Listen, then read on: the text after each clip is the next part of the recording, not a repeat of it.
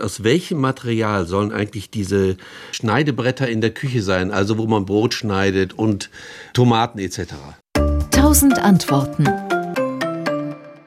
Die Diskussion hat schon fast was Religiöses, nämlich jetzt ein Holzbrettchen oder ein Kunststoffbrettchen. Es hat beides seine Vor- und Nachteile.